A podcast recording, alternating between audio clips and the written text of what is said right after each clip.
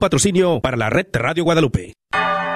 Gracias por escuchar KJON 850 AM en la red Radio Guadalupe, radio para su alma, la voz fiel al Evangelio y al Magisterio de la Iglesia.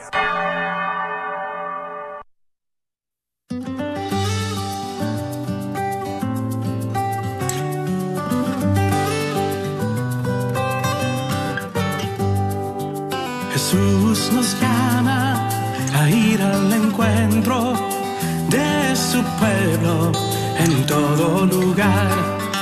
Jesús nos llama a ser misioneros, llevando paz y caridad. Hoy es el tiempo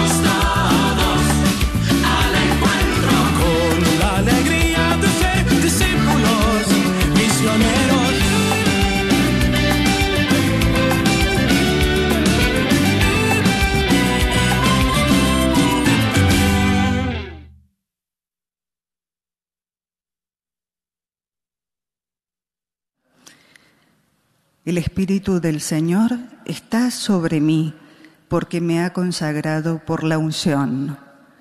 Él me envió a llevar la buena noticia a los pobres, a anunciar la liberación a los cautivos y la vista a los ciegos, a dar libertad a los oprimidos y proclamar un año de gracia del Señor.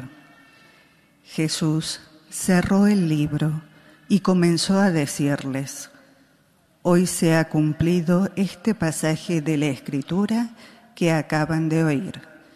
Palabra del Señor. Queridos hermanos y hermanas, en esta catequesis reflexionamos sobre Jesús como maestro del anuncio. Hemos escuchado que en la sinagoga de Nazaret Él se identifica con una profecía de Isaías. Y en ese breve pasaje podemos ver cinco elementos esenciales de la evangelización. La alegría, la liberación, la luz, la sanación y la capacidad de maravillarse por las obras que Dios hace. Otra cuestión a considerar es que los destinatarios del Evangelio son los pobres. Pensemos en ellos. Recordemos que para acoger al Señor todos tenemos que ser interiormente pobres. Es decir, no creernos autosuficientes, sino más bien necesitados de Dios y de su gracia. Al profundizar en estos aspectos vemos que el testimonio cristiano no se puede separar del gozo y de la libertad que nos da el sabernos hijo amado del Padre. Un Padre que nos cuida, nos libera, nos tiene paciencia y nos perdona, que ilumina nuestro camino y sana las heridas de nuestro corazón siempre y de manera gratuita. Saludo cordialmente a los peregrinos de lengua española. Hoy celebramos la conversión del apóstol San Pablo y concluimos la semana de oración por la unidad de los cristianos. En este día tan especial, pidamos a Jesús, Maestro, que nos enseñe a ser artesanos de comunión, anunciándolo con alegría y sencillez de corazón. Que Dios los bendiga. Muchas gracias.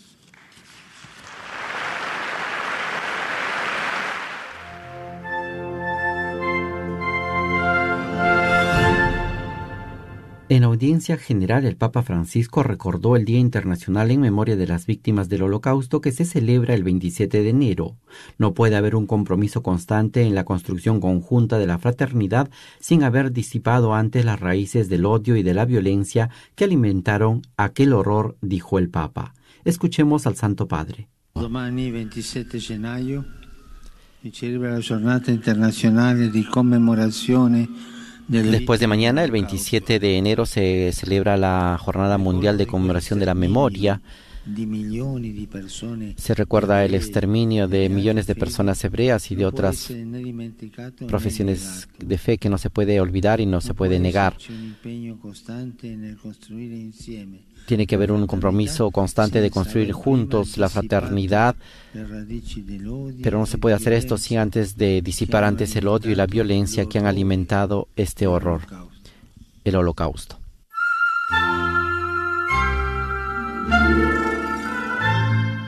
Unos minutos antes de iniciar la audiencia general de este miércoles 25 de enero, el Papa Francisco saludó a los miembros de la delegación del Consejo Panucraniano de Iglesias y Organizaciones Religiosas de Ucrania en una de las salas del aula Pablo VI del Vaticano.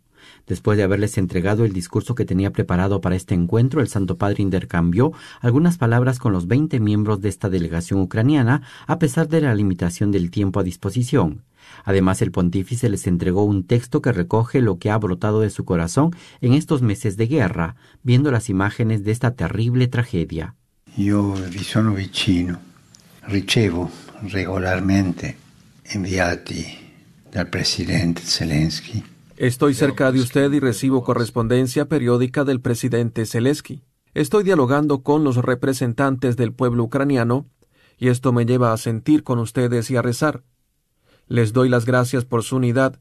Es algo grande para mí, como los hijos de una familia que están uno por allí, otro por allá, pero cuando mamá está enferma, están todos juntos.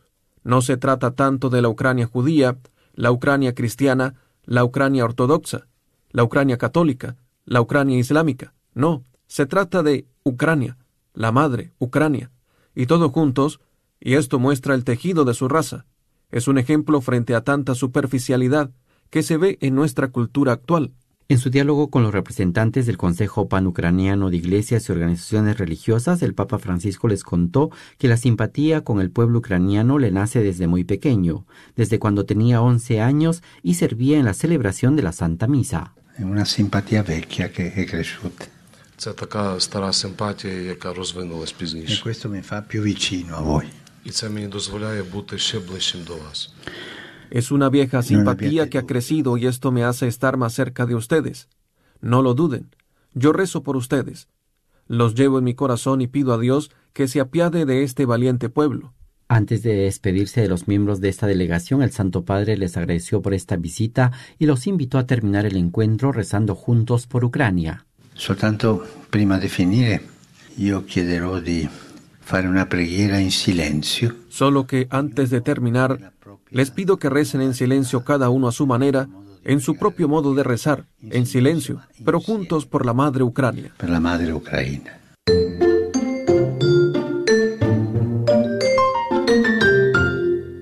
Tras la catequesis, el Papa también recordó que hoy concluye la semana de oración por la unidad de los cristianos centrada en el tema Haz el bien, busca la justicia, semana de oración que concluye con la celebración de las segundas vísperas en la fiesta litúrgica de la conversión de San Pablo.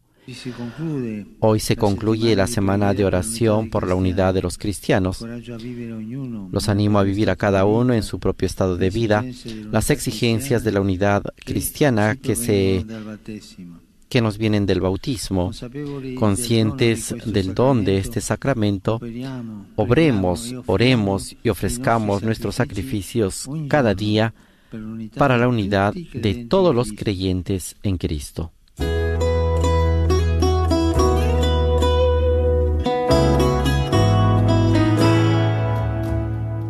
Hoy también se hizo público el mensaje que el Papa Francisco ha enviado a las familias que hospedarán a los jóvenes en Portugal durante los próximos meses para participar en la Jornada Mundial de la Juventud que se realizará en Lisboa. El Papa Francisco agradece a las familias por la generosidad con la cual están acogiendo a los jóvenes y por abrirse a las múltiples culturas. Queridos hermanos y hermanas, queridas familias, ustedes van a recibir jóvenes en la jornada de la juventud. O sea, el hogar de ustedes se va a ensanchar, va a ser más grande. Van a tener huéspedes jóvenes como vuestros hijos, vuestros parientes jóvenes, y los van a tener en la casa. Esto les va a revolucionar un poquito. Si queremos decirlo en términos burgueses, va a ser una incomo- incomodidad. Pero ustedes lo hacen con el corazón grande, no solo para servir, es una gran cosa, sino para abrirse a otros jóvenes, a otra cultura, otro modo de ver la vida. Estos jóvenes que vienen van a traer problemas de incomodidad, de trabajo en la casa de ustedes, pero van a dejar la semilla de otra cultura, van a dejar la semilla de otro punto de vista, lo van a relativizar a cada uno de ustedes en tantas cosas que se creen seguros y por ahí ven que en otros lados las cosas pueden ser de otra manera. Los van a universalizar. Ustedes reciben jóvenes de todas partes, parece que es una cosa pequeñita, porque van a que uno o dos jóvenes van a recibir cada familia. Y sin embargo, el universo cultural va a entrar en la casa de ustedes y va a volver a salir en ellos con la experiencia de ustedes. Ellos dicen, los jóvenes extranjeros, que las experiencias más ricas son las de la familia que los recibieron. En ellos eso, y en ustedes una huella de que se puede ser cristiano de otra manera, con otra cultura, con otro modo de ver las cosas. Esto se llama universalizar, abrirse al horizonte. Gracias por lo que hacen, gracias. Y va a ser molesto para ustedes, le va a dar trabajo, pero va a ser una siembra de universo, de mirar el horizonte más allá, más allá de nuestros pequeños límites, pequeñas fronteras, sean geográficas, culturales o espirituales. Gracias por esta generosidad de recibir jóvenes. Que Dios los bendiga, que la Virgen los cuide. Y les pido que recen por mí. Gracias.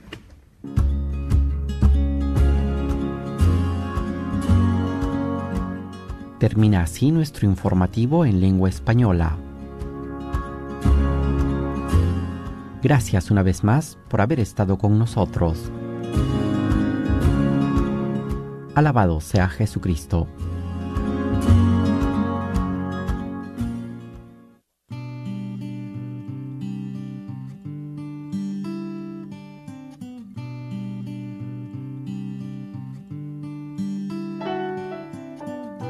Si tú sientes que el camino se hace difícil, que tus pasos no dan más,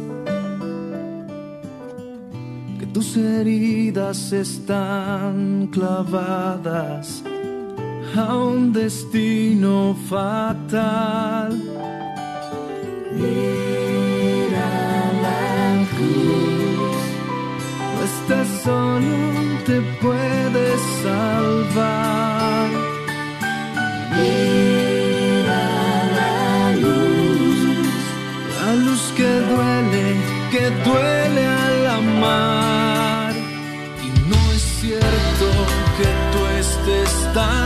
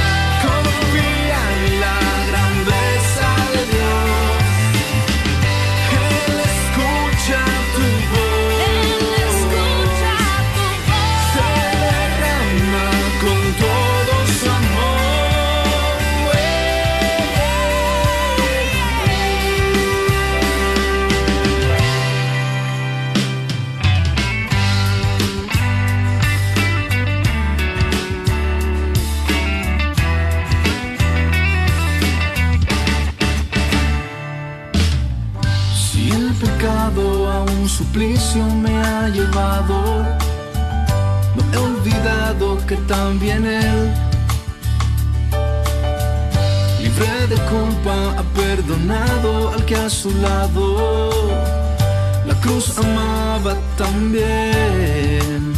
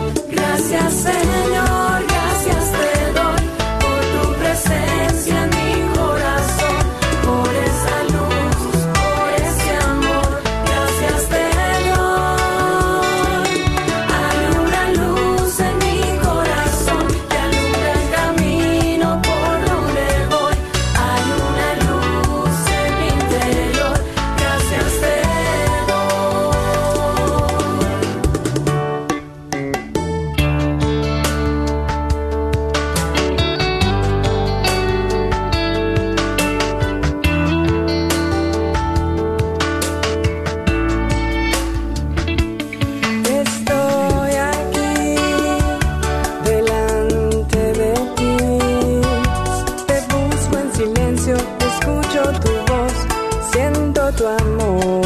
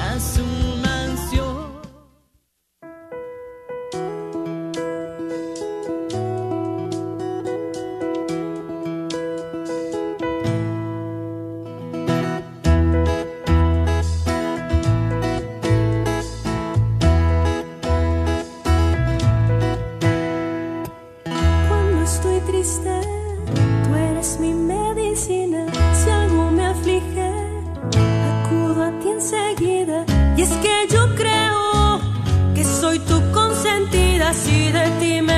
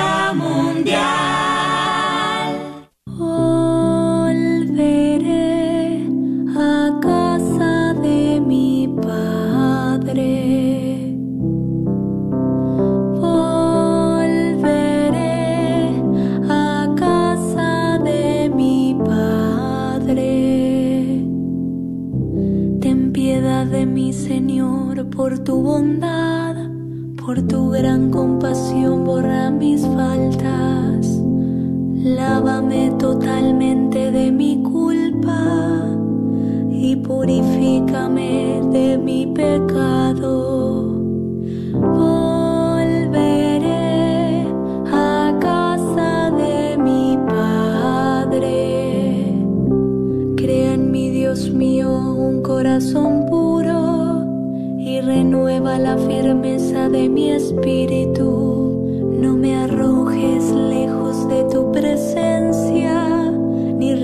eres de mí, tu Santo Espíritu.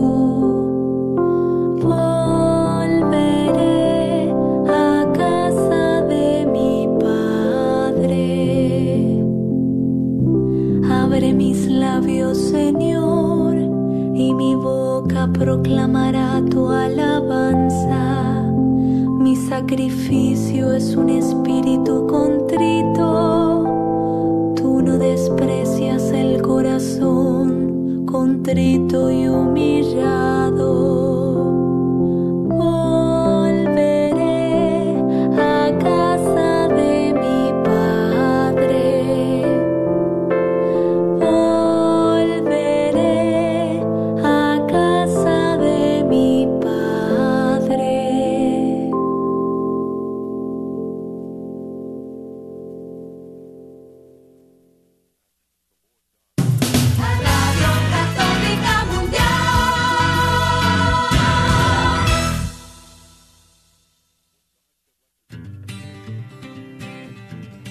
significa ser iglesia? Somos la iglesia. Todos, o sea, yo también. ¿Que no la iglesia es el edificio? ¿El de aquí o cuál edificio, padre? Es el edificio espiritual que forma el Espíritu Santo cuando somos bautizados. ¿Formados por quién o qué? Porque si la iglesia es el cuerpo de Cristo, entonces Él es la cabeza. La cabeza y nosotros somos el cuerpo y donde quiera que Él vaya, allá estaremos nosotros. La iglesia somos todos. Jesús, María y José. Sí, también.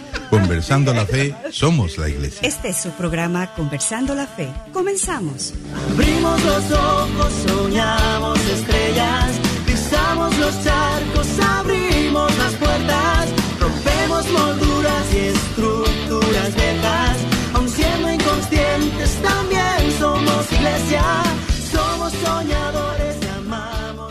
queridos hermanos en Cristo, les saluda Cecilia Tinoco desde esta la ciudad San Sacramento, California, para darles la más cordial bienvenida a este programa Conversando la Fe. Somos la Iglesia a través de Radio Santísimo Sacramento y EWTN, Radio Católica Mundial. Pues como todos los días, seguimos aquí con catecismo en mano, aprendiendo más acerca de nuestra religión, ¿verdad? Y con unos temas súper, súper interesantes, bonitos, amenos, que nos están haciendo crecer y espero que a toda nuestra audiencia los tenga igual que a mí, saboreando todos los días, aprendiendo todos los días, junto a este gran equipo de colaboradores que como todos los días estamos aquí para, para aprender un poquito junto con ustedes. Entonces los voy a presentar para que no perdamos tiempo y sigamos con nuestros temas tan interesantes. Yo soy Guillermo Robles, de Santuario Nacional de Nuestra Señora de Guadalupe. Eh, yo soy la hermana Yolanda Barajas, misionera del Verbum Dei, que agradece su sintonía. Y soy el padre Rodolfo Llamas, también aquí con muchísimo gusto en la parroquia de San José, eh, con mucho gusto compartiendo con todos ustedes todos estos secretos hermosos de nuestra oración junto con la Virgen, nuestra Madre Santísima, que nos acompaña todo el tiempo, más de lo que nosotros podemos imaginarnos. Pues estamos a punto de, de dar este cierre, yo creo que hoy vamos a dar este cierre hermoso eh, de la de nuestra oración. Estamos, recuerden que estamos en, analizando todo lo que es la oración cristiana. Hemos estado, sabrás ya cuántas semanas tenemos este, meditando toda esta preciosidad de la oración cristiana, la cuarta parte de nuestro catecismo. Eh, y estábamos, ya tenemos un buen ratito, varios, como un par de semanas ya, eh, hablando de nuestra Madre Santísima, la importancia que ella tiene en nuestra oración cristiana. Eh, y ayer estábamos meditando cómo la oración del rosario eh, es como un, así, es, es como el, el, fruto de toda una historia de oraciones que la, que la iglesia ha tenido a través de dos milenios y que eh, aquellos lugares de, de, nuestra iglesia católica en donde fue prácticamente el núcleo, el boom del, el, uh, de la expansión de la iglesia, donde toda la palabra de Dios, cuyo en, en, cuyo núcleo está la Virgen María, porque ella fue la que dijo que sí a la palabra de Dios. Entonces, este boom de la palabra de Dios, eh, eh, expandiendo la vida eterna y formando la iglesia en todos los creyentes, en todos aquellos corazones que se abrieron junto con el de la Virgen María para ir formando esta nueva humanidad eh, que se abre en la fe junto con María y sigue en contacto con Dios junto con María. Eh, claro, el primer momento pues fue Tierra Santa, el pueblo de Israel, pero sabemos que hubo como un, un brinquito, ¿verdad? Porque el pueblo de Israel, pues, no le dio la bienvenida 100% a la palabra de Dios hecha carne, entonces se trasplantó a Grecia, donde está la cuna también del pensamiento humano. Entonces, esa combinación no fue ninguna coincidencia, segurísimo que a Dios le encantó este poner el, prácticamente la palabra de Dios con el razonamiento humano tuvo una fuerza grandísima. Y entonces eh, allí fue donde eclosionó lo que es la iglesia. eh, y ahí vemos un mosaico preciosísimo de culturas, de ritos, y el rosario los contiene. El rosario es como uno de los grandes frutos que toda esta historia de adoración a Dios con María tiene. La, la, humanidad nueva, que es la iglesia, se sigue acompañando con la Virgen María. Y nosotros, ahí, con todos ellos, ¿verdad? Hermosamente aquí en este rincón del planeta que, es, que estamos en, en aquí en Sacramento. Madre Yolanda. Como decía usted ayer, que eh, la liturgia nos, a, esta liturgia que también a través de, de la Eucaristía, pero también el rosario nos acompaña. Eh, se me olvidó decir eso, quería decirlo por, por aquello de ser fiel a lo que me dice también el Espíritu. Mientras vamos hablando, también uno, Dios lo va educando, ¿no? Y es verdad que, que así como la liturgia nos lleva, que decía usted, el ciclo A, el ciclo B y el ciclo C, nos van haciendo un recorrido. El rosario también, uh -huh. ya para ir cerrando, es, eh, nos toma de la mano la Virgen y nos educa. Uh -huh. Nos educa por la misa, nos educa por el rosario y nos van haciendo ese recorrido, porque es verdad lo que decíamos ayer, el rosario, eh, hacemos el recorrido semanal. Eh, de todo un tiempo litúrgico. En definitiva, nuestra vida tendría que ser un rosario.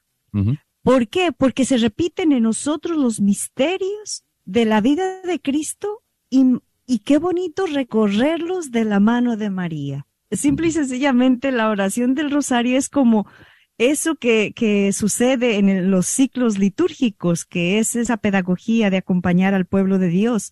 El rosario eh, y esto es lo que nos va a decir esta madre, mujer orante perfecta, nos enseña a ser como ella, orantes perfectos, a hacer de nuestra vida una vida orante como la de ella. Qué hermoso. Y claro, como decíamos en el programas anteriores, ella es la eterna suplicante y Dios no le niega nada.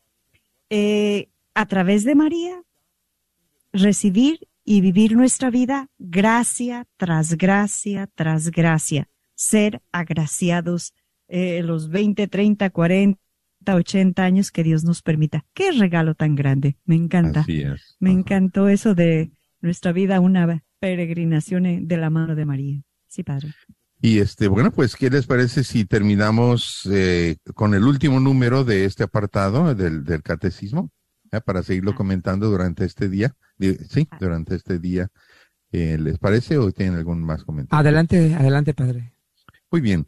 El número 2679 de la, del Catecismo de la Iglesia Católica. María es la orante perfecta, figura de la Iglesia. Cuando le rezamos, nos adherimos con ella al designio del Padre que envía a su Hijo para salvar a todos los hombres. Como el discípulo amado, acogemos en nuestra intimidad a la Madre de Jesús, que se ha convertido en la Madre de todos los vivientes. Podemos orar con ella y orarle a ella. La oración de la Iglesia está como apoyada en la oración de María, y con ella está unida en la esperanza. Con esto, eh, yo me estoy recordando de cómo, fíjense cómo la misma iglesia tiene también eh, unas oraciones, además del rosario, además, por ejemplo, de la mismísima Eucaristía, tiene oraciones muy bíblicas y muy basados en nuestra historia de salvación para mantener el día en presencia de Dios. Y una de ellas está nada menos que el ángelus. El ángelus que eh, nos toma a la Virgen María para invitarnos a tener una actitud receptiva a la palabra de Dios en cualquier momento. ¿Mm? El ángelus se reza a las 12, a las 6 y a las 12 y a las 6, ¿verdad? Como que divide el día en cuatro. eh, cada, eh, cada seis horas, ¿verdad? A las 12, a las 6, a las 12 del mediodía, a las 6 de la tarde, a las 12 de la medianoche y a las 6 del, de la mañana. Eh, si estamos despiertos, ¿verdad? Pues rezamos el, el ángelus, que es el ángel del Señor, anunció a María, ¿verdad? Y ahí meditamos, vamos acompañando a la Virgen María en ese preciosísimo momento en que cambió prácticamente no solamente la historia de la humanidad, sino la esencia de la humanidad cambió por el sí de María. La esencia de la humanidad eh, alcanzó su culmen para el cual Dios había creado a la humanidad, para unirse eternamente a la divinidad, la humanidad. Y eso sucedió con el sí de María y en sus entrañas. Dios y hombre eternamente uno ya. Qué locura tan grande. Dios está loco. Así es. Madre Yolanda. Eh, sí, no sé si Memo quería decir o Ceci antes, sí, sí. Eh, Ceci, y hermana, este, escuchando al padre, eh, yo los invito a los que nos están escuchando también. En ese numerito viene unos numeritos al ladito donde nos da como referencia, hermana, y los invito a que lean el 972 porque está muy interesante y, no nos podemos terminar sin decir que la Santísima Virgen es la que nos enseñó a llegar a la peregrinación de la fe, dice ahí, ¿verdad? Con letras más negritas. Es el ícono estacolo, estalo, es, escatológico de la iglesia. Y dice que después de haber hablado de la iglesia, de su origen, de su misión y de su destino, no se puede concluir mejor que volviendo la mirada a María. Ella nos tiene que llevar eh, eh, nuestra creencia, nuestra fe, agarrarnos de la Virgen, porque agarrados de ella, segurito que nos vamos a ir con el Hijo. Entonces, qué bonito que, que el Padre nos está diciendo la tradición, el origen y todo eso de nuestra religión hermana en el mundo entero no nada más aquí o en nuestra casa o porque rezamos o sino en el mundo entero, uniéndonos en oración, nos estamos uniendo a María y por consiguiente, pues ella nos está uniendo a su hijo. Qué bonito. Qué bonito, así es, así es. Memo, ¿tú querías decir algo? Claro, yo creo que con eso que está diciendo Ceci, que qué importante es ver ahorita que pues vivimos en mucha desoración, ¿verdad? Por así decirlo, porque vemos tantos conflictos, tantas cosas que nos parecen raras en el mundo y que decimos el porqué de tanta cosa o de dónde salió o el enemigo y sí, y aquí nos estamos dando cuenta que verdadera lo que ocupamos es estar en oración y en oraciones más profundas, ¿verdad? No nada más así como que superficiales o de vez en cuando. Usted lo acaba de decir, el rosario, vivir en el rosario. Es que importante es eso, ¿verdad? Vivir en el rosario para vivir como pues es la vida de Cristo. Y yo creo que pues es una gran invitación nuevamente a que nos unamos a aprender a orar más y sobre todo en María, ¿verdad? Que es nuestra madre que está dispuesta al, al, al todo por nosotros y nosotros a veces pues nos dejamos llevar por las, las olas de este mundo contrarias que parecen ser buenas, pero que terminan siendo, pues, nos llevan unas aguas negras que no queremos vivir y que a veces es lo que estamos viendo. Entonces yo creo que mantengámonos en oración y profundicemos nuestra oración y sobre todo el María. Hermana. Así es. A mí me gustaría a todos aquellos que nos están escuchando em, a, que a que estemos alerta y no em, caigamos en esos peligros tan tan raros que a veces la humanidad se inventa.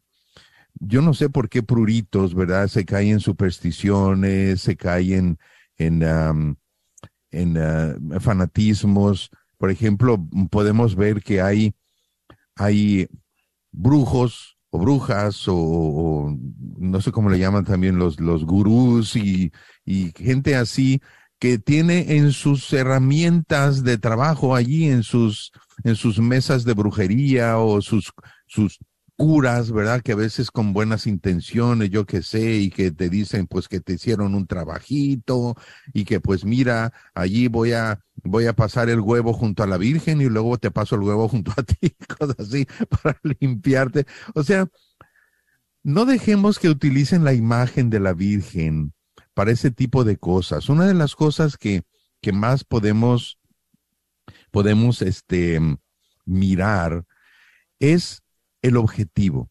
¿Con qué objetivo están haciendo lo que están haciendo? Si es un objetivo mundano, es decir, pues para, para obligar a que una persona se enamore de ti o para, o para limpiarte de algo que te hizo otra persona, ¿verdad? Eh, miren, por supuesto que poderes malignos existen y nos envuelven por todos lados porque estamos en un mundo que está tejido en poderes malignos, mentiras y todo eso. Pero recuerden que no le tienen que tener miedo a todo eso. A mí me encanta la frase que la Virgen le dijo a Juan Diego. Hijo mío, ten, sabe y ten entendido que es nada lo que te asusta y aflige. Dijo, Dios mío, Qué atrevida la Virgen María para decir eso, ¿no? Es nada lo que te asusta y te aflige. Nada. Para Dios, todos los ejércitos satánicos que puedan haber en este mundo son nada. Nada. Y la Virgen lo sabe. ¿Y saben quién le tiene un pavor tremendo a la Virgen? Pues Satanás. le tiene un pavor muy grande. Así que no se me enreden en ninguna de esas cosas, directamente con la Virgen María, que tiene la entrada perfecta y el poder grandísimo que Dios le dio para protegernos. Simple y sencillamente. No vayamos con ninguna cosa de esas eh, no vaya, no, no, nada más porque tiene la imagen de la Virgen ya va a ser bueno, ¿no? Porque ahí está, tiene una veladora con la Virgen de Guadalupe enfrente y ahí están en medio de un montón de tonterías y de la Santa Muerte y no sé cuánta cosa. No, no, no. No caigamos en todas estas tonterías. Padre, es que definitivamente a veces, ah, pues no tenemos, hay, hay gente que no tiene la más mínima preparación y cualquier cosa que les llega se lo creen. Y, hay gente que pues son muy listos, ¿verdad? Porque a veces ni brujos son, son más listos que brujos y nada más van y hasta les cuesta dinero, les cuesta mucho dinero y, y, les hacen un, un ahí un lavado de cerebro prácticamente, es pura psicología barata esa. Y ah, digo, yo respeto mucho al que la quiera ir a hacer y al que la quiera pagar adelante, pero tenemos que entender que, que si somos guadalupanos, somos guadalupanos y nadie nos va a poder ganar fuera de ahí, ¿verdad? No hay poder más humano que ese. Sí, Así es. Eh, no sé si Ceci va a decir otra cosa, sino, eh, eh, sino yo me gustaba mucho de acuerdo con todo lo que dice, ¿no? Cuando dice, María es la orante perfecta. Y yo oraba esta mañana, en, le preguntaba, ¿por qué ¿por qué se le dice la orante perfecta? Porque si nosotros, porque dice, la iglesia eh, tiene, eh, como tenemos ese modelo, hay que, hay que unirnos para hacer también estos orantes perfectos, porque yo, si nos preguntáramos, ¿y tu oración es perfecta? Y yo digo, uff, pues, este, eh, si se la doy a, la Virgen, sí, porque sé que la Virgen hay un santo, no sé cuál es, que dice que la Virgen tiene como una, una charola eh, en las manos y que eh, coge nuestras oraciones y, y las acomoda de tal forma que se las presenta al Padre tan bonitas nuestras oraciones, por muy limitadas y por muy secas. Yo me imaginaba a veces mi oración pues que coges como el otoño que se caen tantas hojas y están medias secas, medias quebradas, pisadas por el agua y la gente. Y, pues, y que la Virgen acomoda y hace unas coronas de adviento tan bonitas y tan embellecidas. Así que, eh, entonces yo le preguntaba, mamá, ¿y por qué, en qué consiste una oración perfecta? Porque si tenemos que imitar tu oración perfecta, María es la orante perfecta. ¿Qué tenía tu oración perfecta? Y me quedaba dos cosas. La primera, que ella nos enseña a entrar en presencia de Dios siempre. siempre. Ella entrando en la presencia de Dios se sitúa frente a Dios. No hay una oración, su oración nunca fue una oración eh, como por decirlo así, monóloga, ella solita. No, no. Siempre se sitúa en la presencia de Dios. Y aquí me gustó mucho, digo, cuando nosotros oramos, ¿hay presencia de Dios o hay gritos sonoros o brujería, como decíamos hace ratos, verdad? No. Por eso agarrar de la mano y aprender con una determinada determinación. Ponle a tu oración presencia de Dios. Que levante nuestra mirada a Dios. Y la segunda característica de su oración perfecta era el hágase. Hágase tu voluntad, no la mía. Lo que quieras. Porque es lógico, si uno cae en cuenta de que estás frente a Dios, ¿tú crees que Dios te va a dar una voluntad que te aplaste, que te achique, que te enrede, que te haga un enano en la fe? No, nos va a dar todo lo que Dios nos va a dar es para la felicidad, para la riqueza, para entrar. Entonces ahí me gustaba que la iglesia cuando se coloca en esta presencia de Dios se multiplica. Una parroquia que se pone en presencia de Dios se multiplica.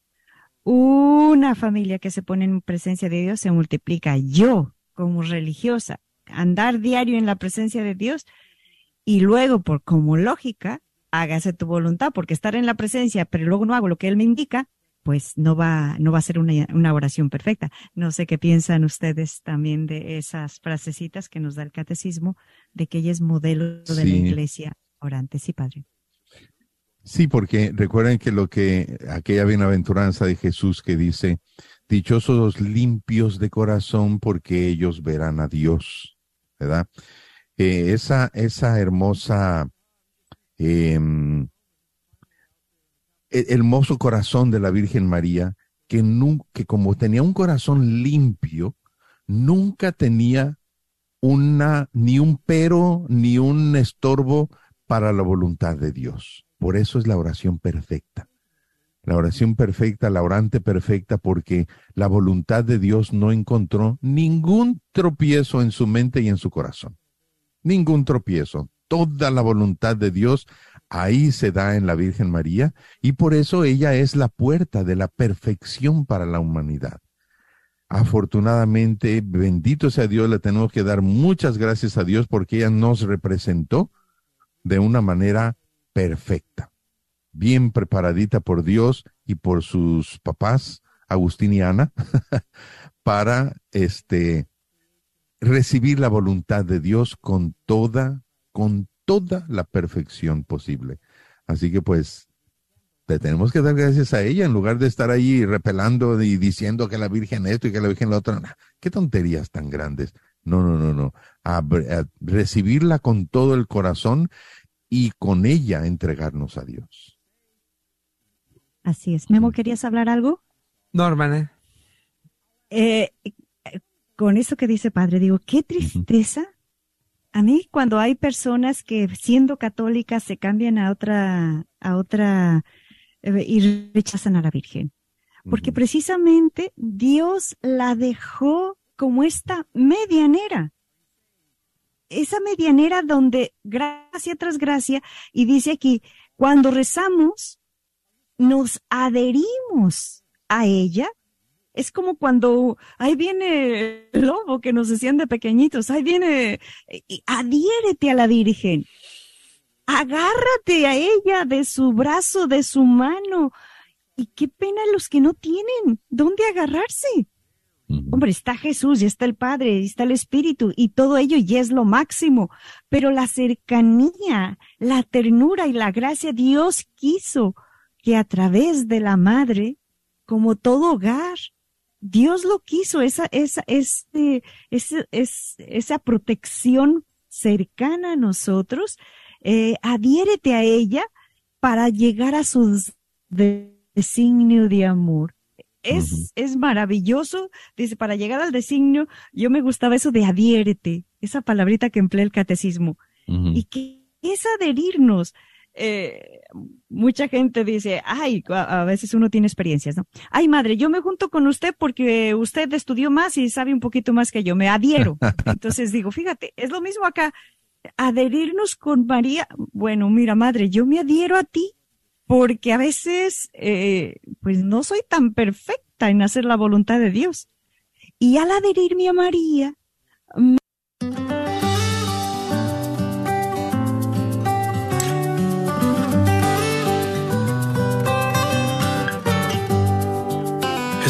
Jesús nos llama a ir al encuentro de su pueblo en todo lugar. Jesús nos llama a ser misioneros, llevando paz y caridad. Hoy es el tiempo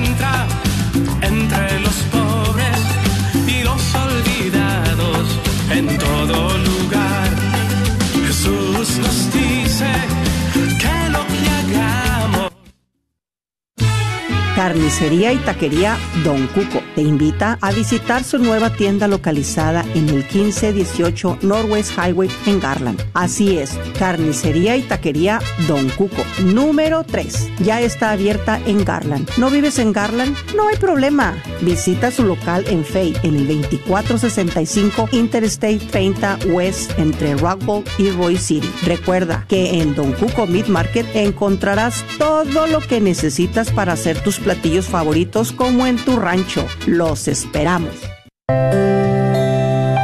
¿Estás atravesando por el dolor de haber perdido a un ser querido? El grupo de luto y duelo de Santa Mónica te invita a participar en este ministerio. Tendremos 10 sesiones dirigidas por facilitadores laicos capacitados. Iniciamos el 31 de enero a las 7 de la tarde en la iglesia de Santa Mónica. Informes al 214-358-1453.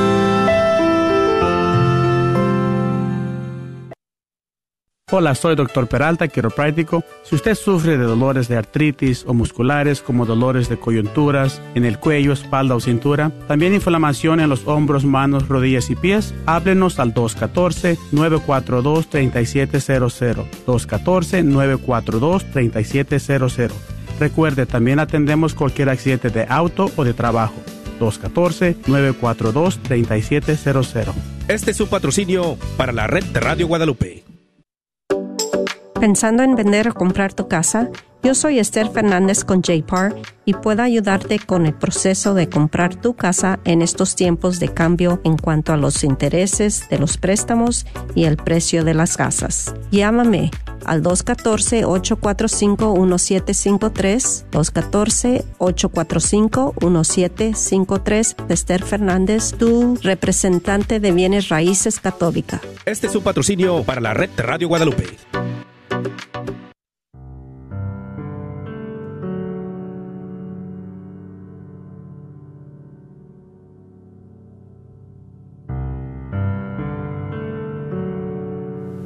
Espíritu Santo, así es tu presencia en mi vida, como la niebla que se desliza entre los árboles. Pasas en silencio, preguntas, insinúas, tocas con respeto.